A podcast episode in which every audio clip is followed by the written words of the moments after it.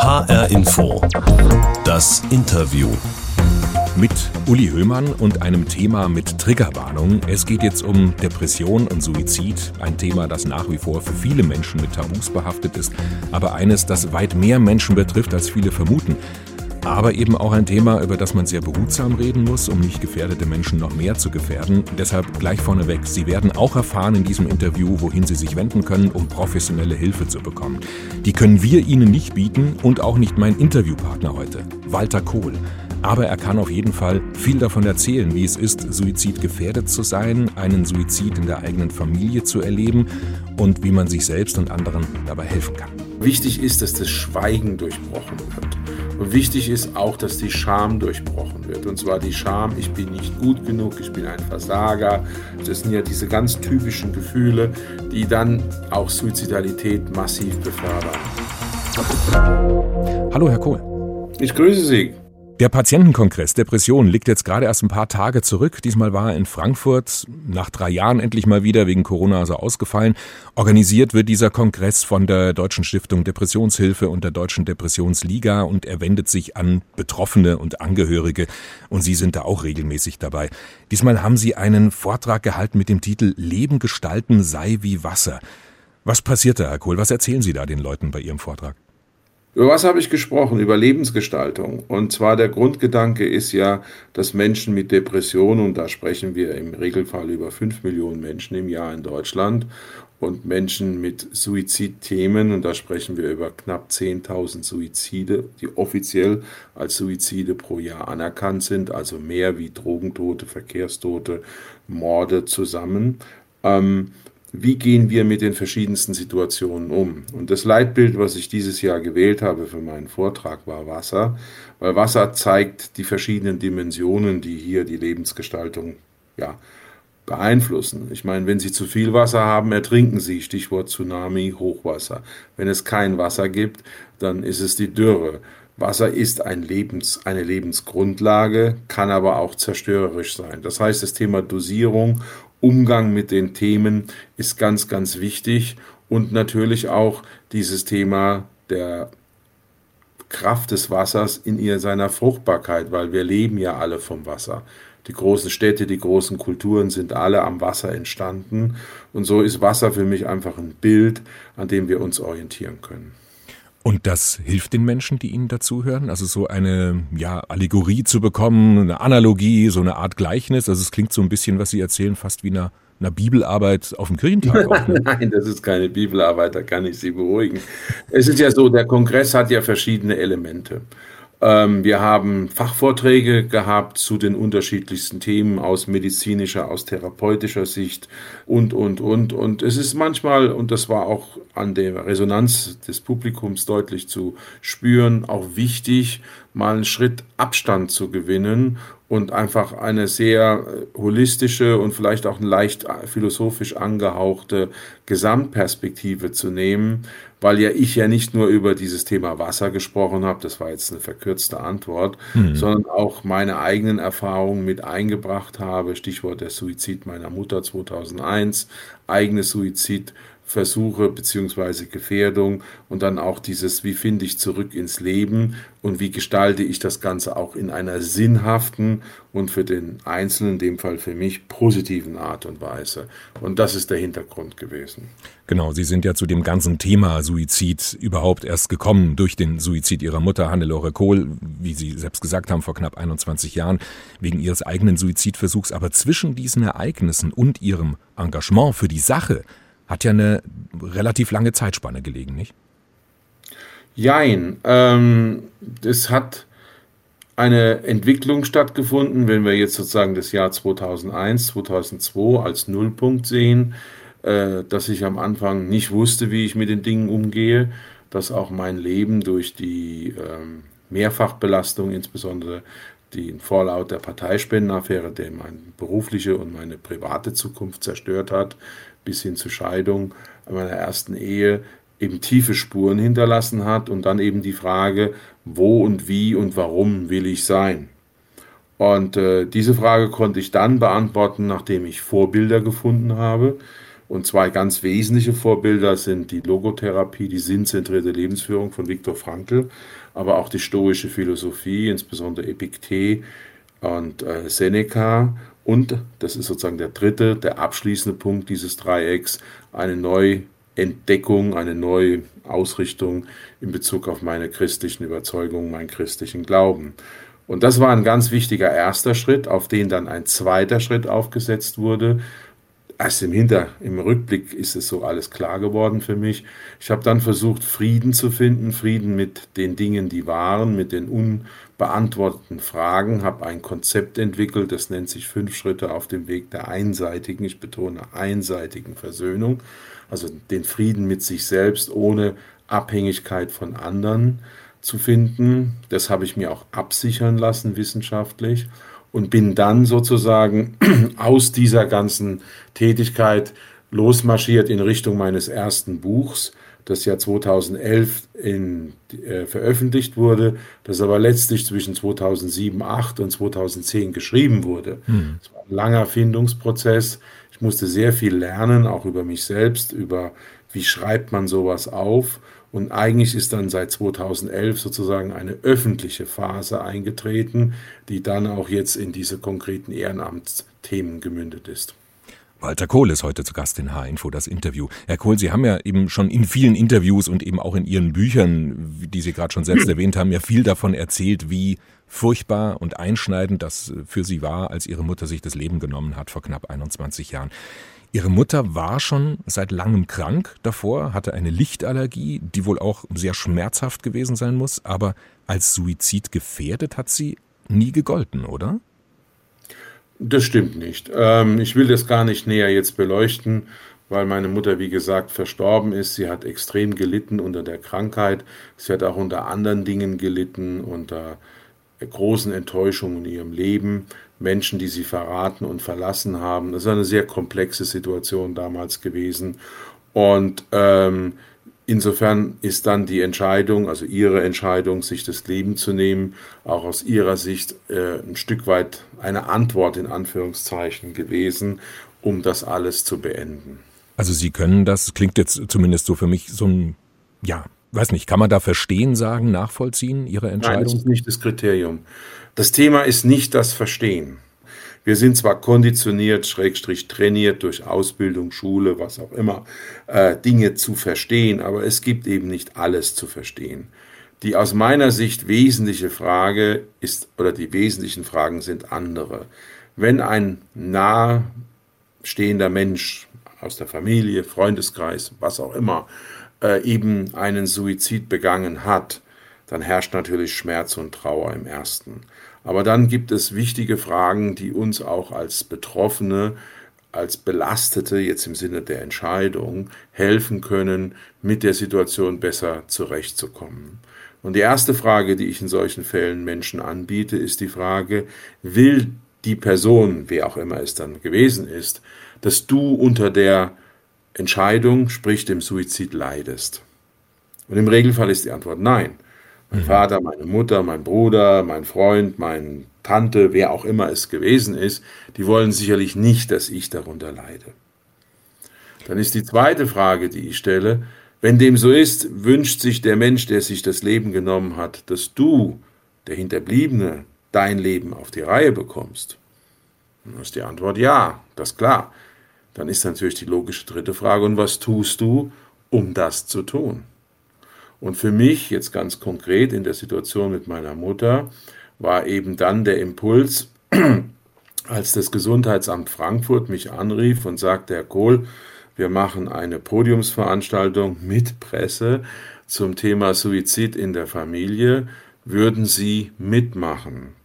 Das war sozusagen der Moment, wo ich die Entscheidung gefällt habe, nach reiflicher Überlegung, ja, ich komme mit diesem Thema in die Öffentlichkeit, ich mache es zu meiner Aufgabe und damit ist es auch letztlich Teil der Beantwortung dieser drei Fragen, die ich mhm. eben genannt habe, in meinem persönlichen Walter Kohl-Kontext.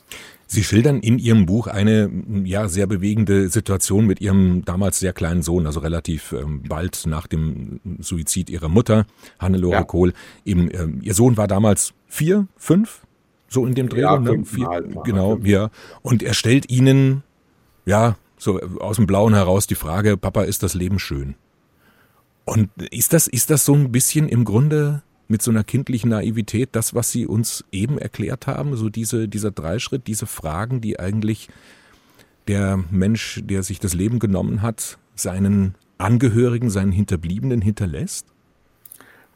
Äh, ich will kurz die Situation beschreiben für Ja, die gerne. Hörer, wie die Frage zustande gekommen ist, weil in der, in der Genesis sozusagen dieser Frage steckt schon sehr viel Antwort.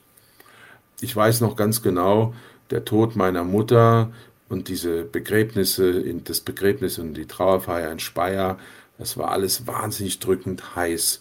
Und wir sind dann nach Hause gekommen irgendwann und wir waren alle wahnsinnig müde und das Kind hat natürlich das alles mitbekommen. Wir haben ihn nicht auf der Trauerfeier dabei gehabt, weil das natürlich mit den Medien und diesen über 10.000 Menschen gar nicht gegangen wäre. Und ein paar Tage später fahre ich ihn morgens in den Kindergarten. Und wir sitzen wieder in diesem total überhitzten Auto und es ist drückend im besten Sinn des Wortes und ich bin auch deprimiert. Und dann auf der Rückbank in seinem Kindersitz, der Kleine, auf einmal diese Frage aus dem Off, Papa, ist das Leben schön? Das sind so diese, ich nenne das jetzt mal Volltreffermomente. Ja. Sehen Sie? Das Weil Kinder können ja ja. in einer unglaublichen Präzision die Dinge äh, auf den Punkt bringen. Und ich weiß noch, ich habe eine völlig idiotische Antwort gegeben. Ähm, und gleichzeitig habe ich angefangen zu weinen. Mir sind die Tränen runtergelaufen. Und mein Sohn sagt dann zu mir, "Ja, aber Papa, warum weinst du dann? Und da ist mir klar geworden, nein, dieses Leben so wie es jetzt ist, ist nicht schön. Und wenn ich nichts tue, dann wird es auch nicht schön werden. Und wenn ich nicht Dinge neu anders denke, fühle, umsetze, dann wird das nichts mehr. Das war ein ganz zentraler Wendepunkt. Und das ist, jetzt komme ich nochmal zurück auf den Vortrag Wasser, das ist genau so eine Episode, die ich dann in solchen Fällen erzählen kann, um den Menschen auch ein Stück weit Mut oder Idee, Inspiration zu geben. Leute, ihr seid nicht schlecht, ihr seid nicht dumm, ihr seid keine Versager, wenn ihr Depressionen habt, wenn ihr an dieser Krankheit leidet, denn Depression ist eine Krankheit. Man kann auch sehr viel heilen. Wenn ihr Suizidalität selber habt oder wenn ihr als Angehörige einen Menschen verloren habt und euch dann diese ganzen Schuldvorwürfe macht, war ich gut genug, habe ich mich genügend um diese Dinge gekümmert, warum dieser Streit? Also ich nenne das immer die Geisterbahn. Wenn ihr in dieser Geisterbahn hängt, ja, dann seid einfach auch mal wie Wasser, kommt in den Fluss und gestattet euch einen neuen, ein neues Flussbett, gestattet euch neue Antworten, gestattet euch auch durchaus revolutionäre oder grundsätzliche Umbrüche in eurem Leben. Walter Kohl heute zu Gast in H-Info, das Interview. Herr Kohl, wir haben ein Ritual in H-Info, das Interview, und das ist die sogenannte Interviewbox, in die wir immer was reintun für unsere Interviewgäste, was etwas mit ihnen zu tun hat. Eine Überraschung, manchmal auch ein bisschen was zum Rätseln. Und weil wir uns jetzt nicht sehen können, sondern nur einander zugeschalten sind, habe ich was zum Hören in die Box gelegt für Sie. Okay, bereit? Ja, ich höre. Man muss Freude sehen, wenn man Glück ernten will. Konfuzius sagt, das Leben ist wirklich einfach, aber wir bestehen darauf, es kompliziert zu machen. Es gibt viele Wege zum Glück. Einer davon ist aufhören zu jammern. Können Sie damit irgendwas anfangen? Ja, sehr, sehr viel. Kalendersprüche, Konfuzius-Sprüche? Äh, ich mag Kalendersprüche, weil sie haben die Fähigkeit, in wenigen Worten etwas ganz Wichtiges auszusagen. Und ich empfinde Konfuzius als einen grandiosen Lehrmeister. Also äh, ich finde das nur bereichernd. Ich habe jedenfalls lieber Kalendersprüche wie irgendwelche Boulevard-Zeitungsüberschriften, um ein vergleichbares Textformat zu nennen. Aber sind sie nicht manchmal auch ein bisschen banal? Also ich habe jetzt, ähm, spreche jetzt wirklich als Laie bei dem Thema, muss ich Ihnen auch wirklich ganz klar dazu sagen. Aber ich hatte nur so den Gedanken, wenn man jetzt solche Sprüche in der Qualität, in dieser Knappheit depressiven Menschen sagt oder sogar suizidgefährdeten, Nein, das um Gottes Willen. Nein, das um hilft Gott. doch nicht. Wir haben jetzt ja jetzt, Entschuldigung, die Frage ging ja jetzt nicht über, über diese Verbindung, sondern die Frage war ja, so habe ich sie jedenfalls verstanden, ob ich als Mensch, als Person damit was anfange. Natürlich, auf jeden Fall. Nur in welchen Situationen? Gut, wenn ich natürlich jetzt eine Veranstaltung habe, äh, in der, was weiß ich, wir äh, 200 Menschen sitzen und zum Beispiel wir ähm, Training machen für die hessische Polizei, das mache ich jetzt ganz konkret, da sitzen dann 100 oder wie viel äh, Dienststellenleiter da. Wir reden über Suizidgefährdung im Kollegenkreis. Wir reden über den emotionalen Umgang mit suizidalen Situationen im Einsatz. Da komme ich nicht mit einem Konfuzius-Spruch, um Gottes Nee. Willen. Okay, das beruhigt mich. wäre jetzt,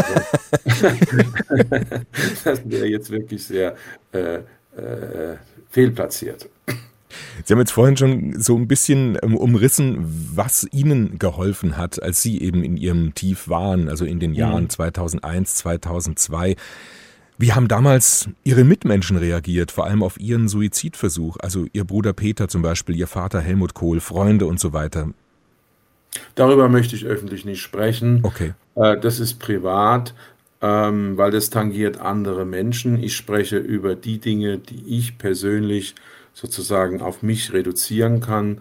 Und äh, ich weiß nur eins, um das jetzt mal allgemein zu beantworten. Ähm, es ist ganz wichtig und das ist ein Fehler, den ich damals gemacht habe, das sage ich ganz bewusst, äh, wenn man in diesen Trichter reinkommt, der sich immer mehr verengt an Hoffnungs- und an Zukunftslosigkeit, dann ist es wichtig, rechtzeitig Hilfe zu suchen und nicht wie ich sozusagen in sich selbst sich zu vergraben. Und gerade bei Männern, und Männer haben ja nun mal leider Gottes über 70 Prozent statistisch gesehen Anteil an den suizidalen Handlungen in Deutschland, ähm, ist es wichtig, dass wir unsere Gefühle anerkennen und dass wir über unsere Gefühle auch mit anderen sprechen und dass wir das auch so streuen, dass es eben Menschen sind, äh, die uns dann auch wirklich helfen können und helfen wollen. Stichwort auch professionelle Hilfe und Stichwort ganz wichtig, ähm, hin zu einer Therapie, was ich nie gemacht habe und was sicherlich damals ein Fehler war. Wenn Sie sagen, rechtzeitig Hilfe suchen, meinen Sie Hauptsache drüber reden, jetzt erstmal egal mit wem, oder meinen Sie eben gezielt die professionelle Hilfe? Also Ich das meine erstmal Menschen, denen man vertraut, Mhm. denen man nahe ist, die einen auch gut kennen, die keine Aufwärmphase sozusagen brauchen. Aber wichtig ist, dass das Schweigen durchbrochen wird. Und wichtig ist auch, dass die Scham durchbrochen wird. Und zwar die Scham, ich bin nicht gut genug, ich bin ein Versager, äh, ich kriege ja eh nichts auf die Reihe, diese Situationen schaffe ich sowieso nicht. Das sind ja diese ganz typischen Gefühle, die dann auch Suizidalität massiv befördern. Und das kann man offen ansprechen. Man kann offen sagen, du, ich weiß nicht mehr, wie es weitergeht. Ich, ich denke drüber nach, mir das Leben zu nehmen. Und äh, dann kann man auch, und das ist die große positive Veränderung zur Zeit 2.1, 2.2, 2.3, äh, es gibt auch online sehr gute Angebote. Beispiel von der Deutschen Depressionshilfe. Gibt es ein super Tool, I Fight Depression. Online kann man im geschützten Raum des eigenen Wohnzimmers auf dem Laptop, keiner kriegt was mit, sich informieren, kann sozusagen ein Seminar, äh, Tests dazu machen und, und, und. Und auch sich der ganzen Sache mal auch faktisch nähern.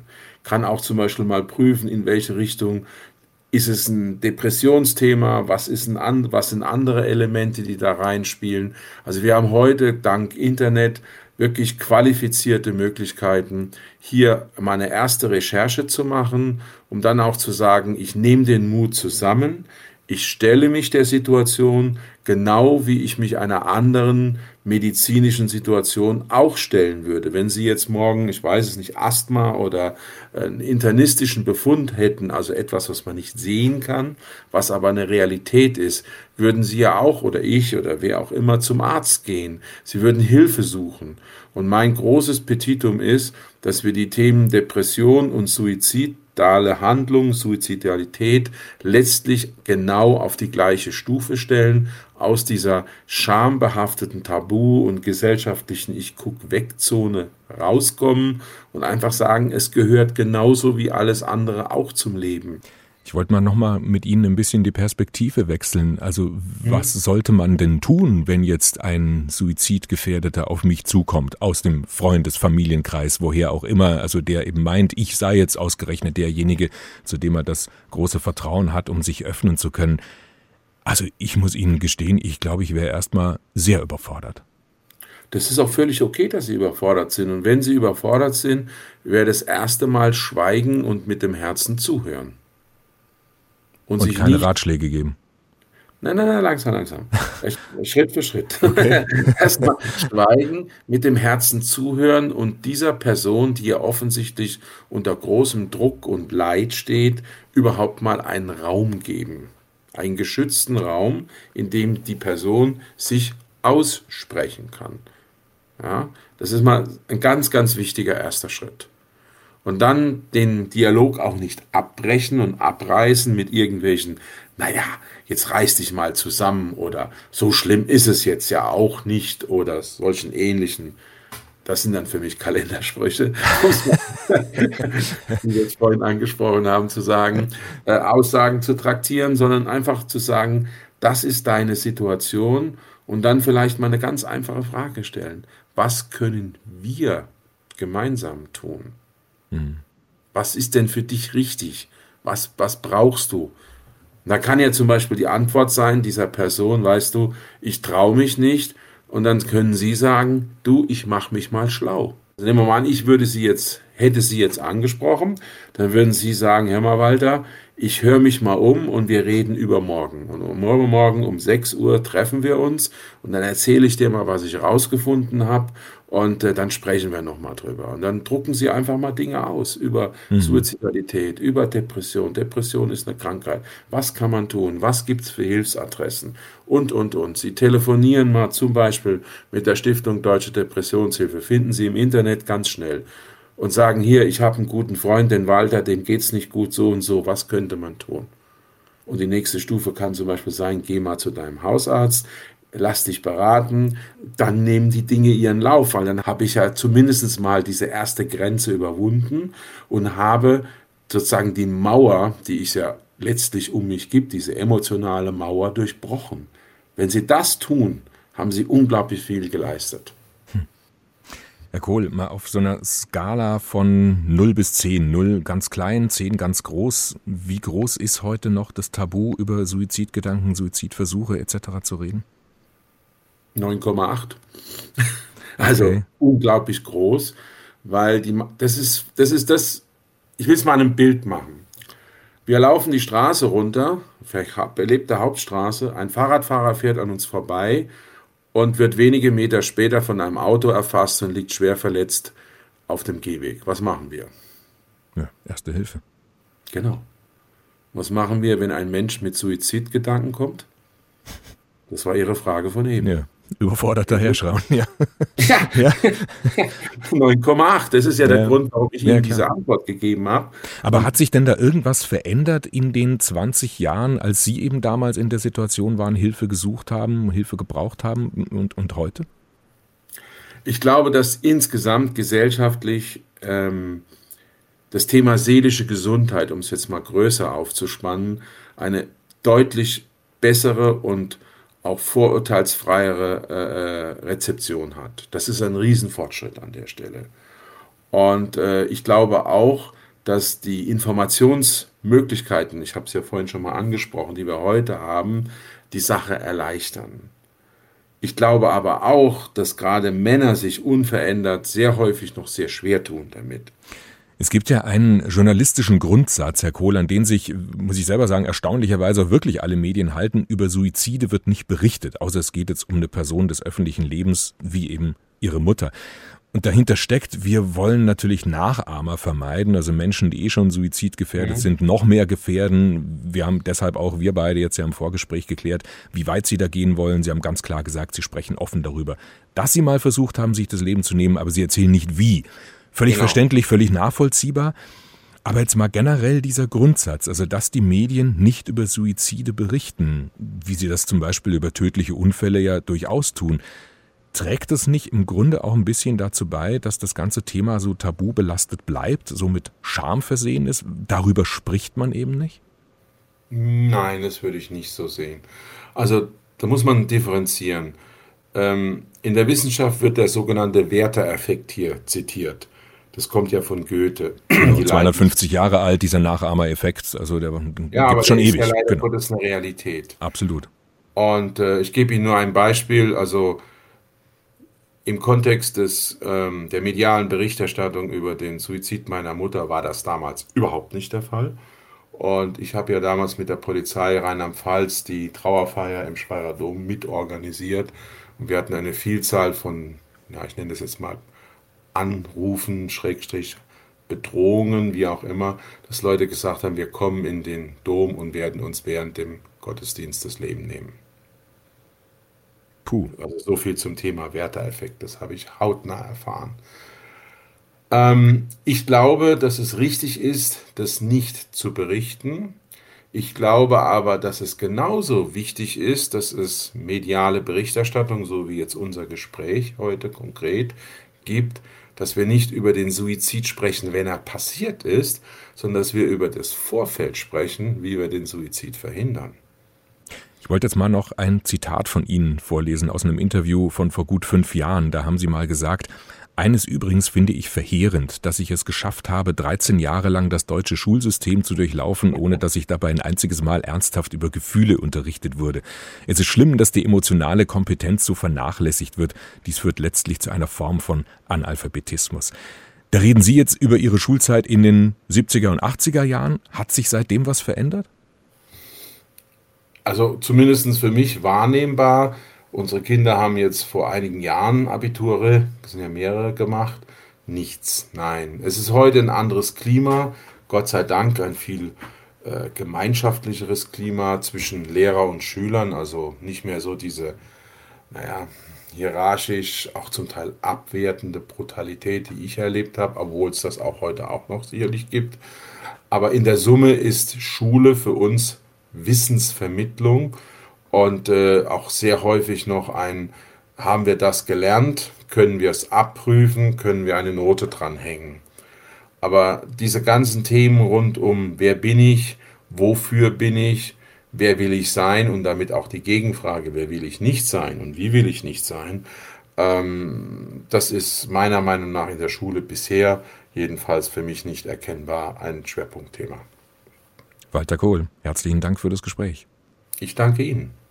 Wenn Sie mit Depressionen zu tun haben oder Suizidgedanken und Hilfe suchen, dann können Sie sich zum Beispiel jederzeit an die Telefonseelsorge wenden, Telefon 0800 111 0111 oder Sie rufen das Infotelefon Depression an 0800 33 44 533. Das ist die Nummer der Stiftung Deutsche Depressionshilfe oder Sie schauen auf die Website der Deutschen Depressionshilfe. Da finden Sie dann auch alle möglichen regionalen Angebote oder Herr Kohl, was empfehlen Sie noch? So als erste Hilfe Kontakt bei Depressionen, Suizidgedanken, haben Sie noch eine Idee? Ja, das Frankfurter Netzwerk Suizidprävention. Wir sind ja jetzt im Hessischen Rundfunk in der Region hier tätig. Ähm, da schauen Sie unter Franz, also FRA, Frankfurter N Netzwerk Suizidprävention, hilf.de. Da bin ich auch Schirmherr von dieser Organisation oder diesem Netzwerk. Da gibt es auch einen Haufen lokale Angebote. Also es gibt viele Möglichkeiten, man muss allerdings sich aufraffen und aufmachen und suchen. Das ist ja auch der Punkt meines kleinen Rollenspiels mit Ihnen vorhin gewesen.